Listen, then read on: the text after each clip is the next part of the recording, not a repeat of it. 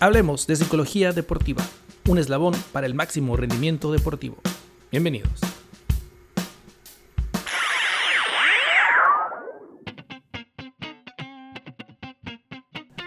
Buen día, soy el maestro Felipe Zavala, les doy la bienvenida a Hablemos de Psicología Deportiva podcast que se transmite desde Mexicali, Baja California, México, como parte de una producción de Psicología del Deporte Mexicali, lugar en donde nos dedicamos a la evaluación, asesoría e intervención en psicología del deporte.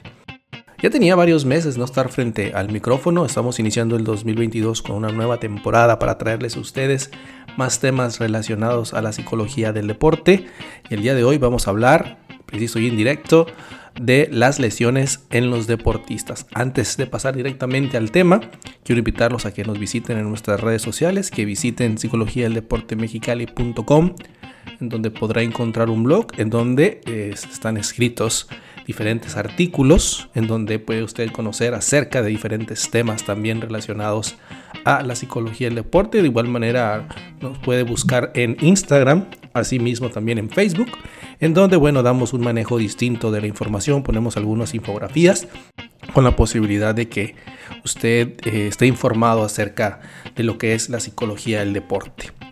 Bueno, entrando directamente al tema, eh, quiero platicarles que inicialmente tenía la intención de traer este tema o de incluirlo más bien en el anecdotario, una de las secciones que tenemos aquí en Psicología del Deporte, en Hablemos de Psicología Deportiva más bien, y eh, pues lamentablemente perdí algunos audios, video incluso, porque tenía la intención también de meterlo o de subirlo al canal de YouTube, que también los invito a que lo visiten. Tenía la intención de ponerlo ahí, sin embargo, bueno, por un error, pues borré los, archivos, borré los videos. Y bueno, me veo la necesidad de eh, hacerlo de manera informativa, no nada más, ¿verdad? Y eso es eh, a manera de anécdota porque actualmente estoy pasando precisamente por una lesión.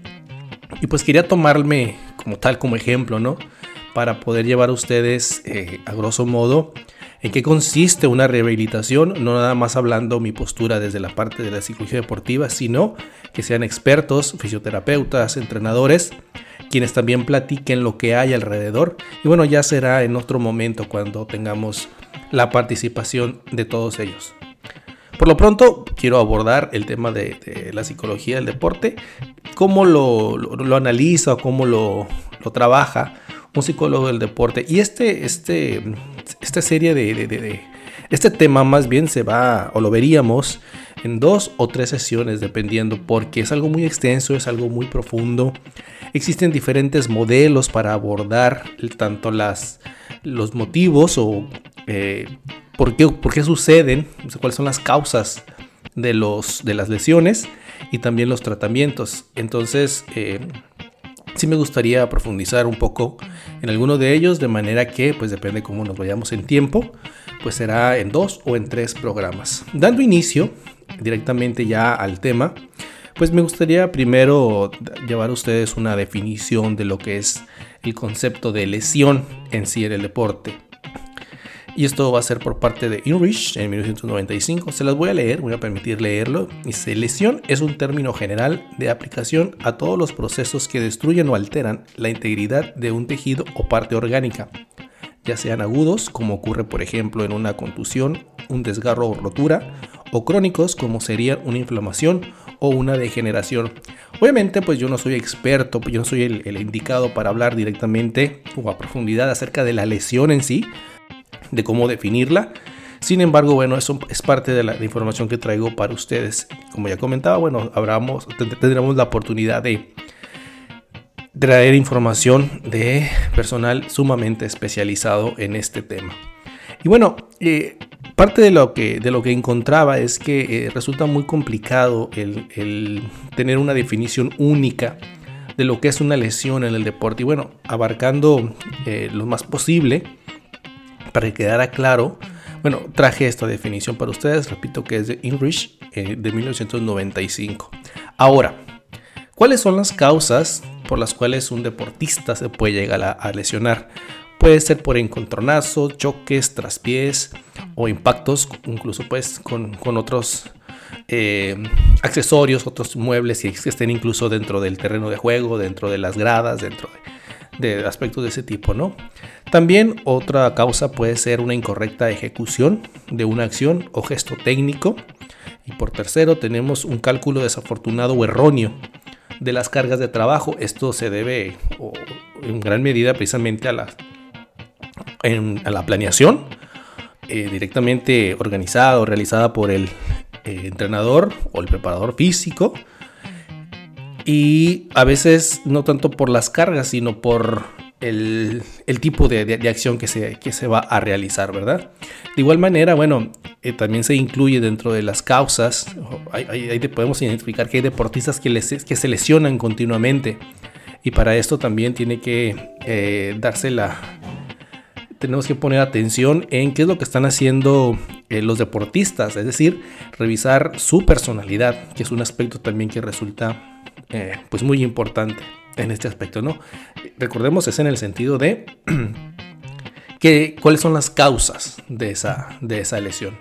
Y de una manera general también podemos tener una clasificación de la lesión. ¿Y por qué les platico esto? Porque dependiendo eh, la lesión, el tipo de lesión que sea, puede ser un abordaje distinto. ¿Por qué? Porque también causa, también causa una... Eh, un malestar psicológico distinto al saber, por ejemplo, que afecta solamente tejidos blandos, a diferencia de que puede ser eh, ya un, hueso, por ejemplo, que pues el hueso tarda más en, probablemente tarde más en recuperarse. Entonces, dependiendo del tipo de lesión que tenga, de acuerdo a la clasificación que les mencionaré, puede ser también el impacto psicológico que ocasione en el deportista, ¿no? Podemos reconocer tres, dice, por lo que afecta, básicamente cuando se trata de tejidos blandos, tejidos óseos y o cartilaginosos o puntos de unión de músculo con hueso. También puede ser otra clasificación por el tiempo de recuperación, que esto van de leves a graves, que provocan un deterioro permanente, pasando por moderadas, graves, graves que provocan un deterioro crónico.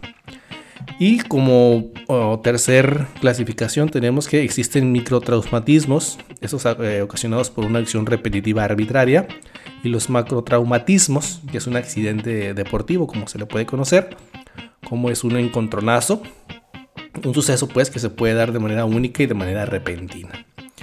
Avanzando un poco más, podemos identificar que existen factores predisponentes de la lesión en el deporte. ¿no? Y hay que, hay que revisar aspectos físicos, psicológicos, sociales y, sociales y externos.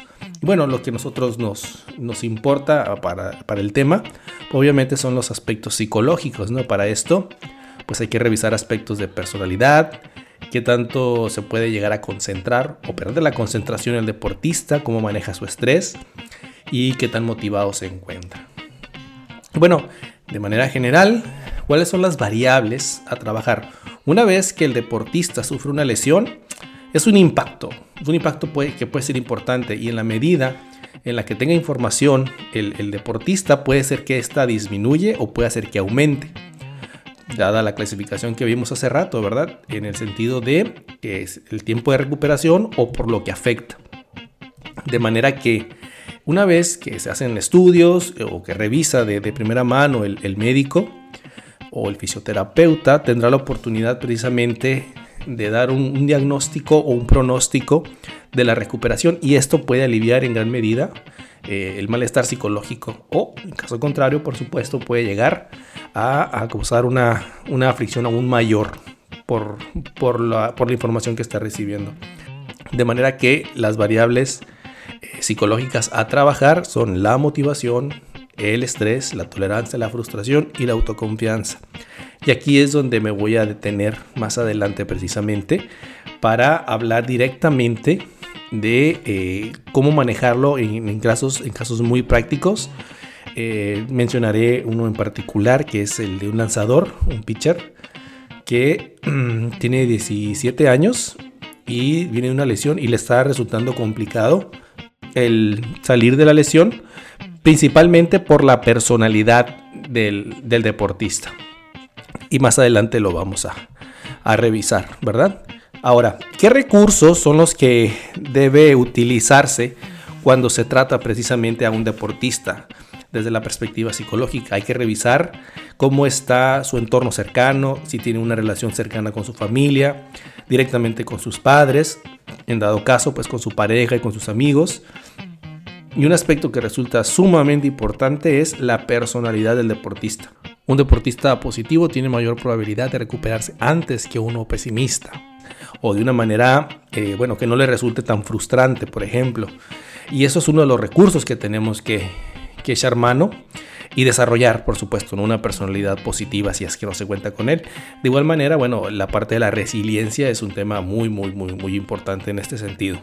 También debemos de reconocer como recursos el entrenador mismo y pues el staff técnico que acompaña al, al deportista, como puede ser el médico del deporte, el fisioterapeuta, obviamente el psicólogo y el entrenador físico, que bueno, eh, el trabajo multidisciplinario dará fortaleza precisamente para que la recuperación sea eh, ahora sí que lo antes posible y de la manera adecuada, de la manera correcta, así como los músculos necesitan tiempo para pues, regresar a como estaban antes en cuestión de flexibilidad, de fuerza, también la mente necesita tener un espacio, darle un tiempo para eh, recuperarse de esa posible pérdida, ¿no? que es uno de los modelos incluso que, que vamos a abordar.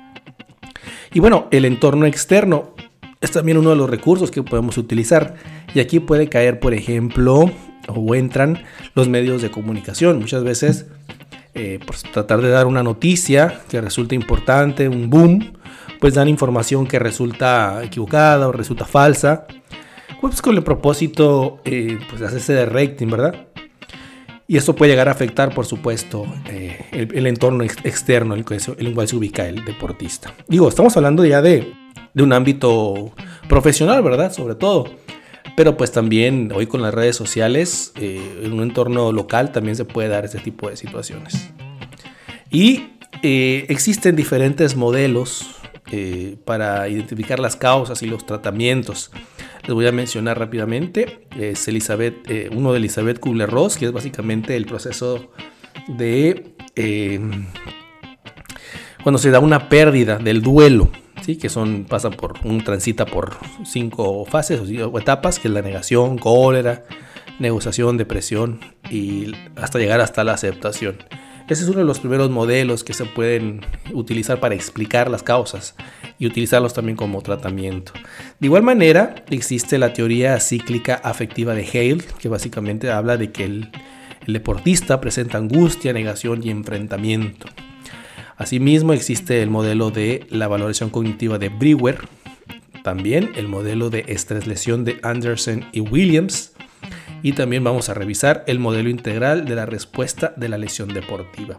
Uno de ellos tienen, tienen relación sin embargo, bueno, son maneras distintas de eh, enfocar un problema de, lesión y también una manera un tanto distinta de abordarlo, de las actividades que se pueden realizar para que el deportista salga del aspecto eh, psicológico también eh, que puede estar lesionado, ¿verdad? Y bueno, ¿cuáles son las técnicas que se utilizan para trabajar una lesión? pues básicamente es la reestructuración cognitiva. Esto incluye pues el control de pensamientos, el autodiálogo, técnicas de relajación que resultan vitales, importantes también, y, la práctica imaginada y pues por supuesto una de las herramientas básicas con las que todos eh, tienen información ya, pues la parte de la visualización.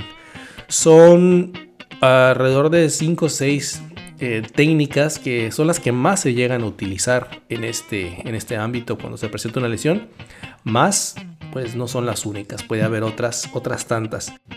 De lo primero que hay que trabajar es la adherencia al, tratamiento, porque bueno, puedes estar eh, con un diagnóstico favorable, pero bueno, al momento de que estás haciendo la rehabilitación, si no cumples con este proceso de la manera correcta, la lesión se puede llegar a agravar.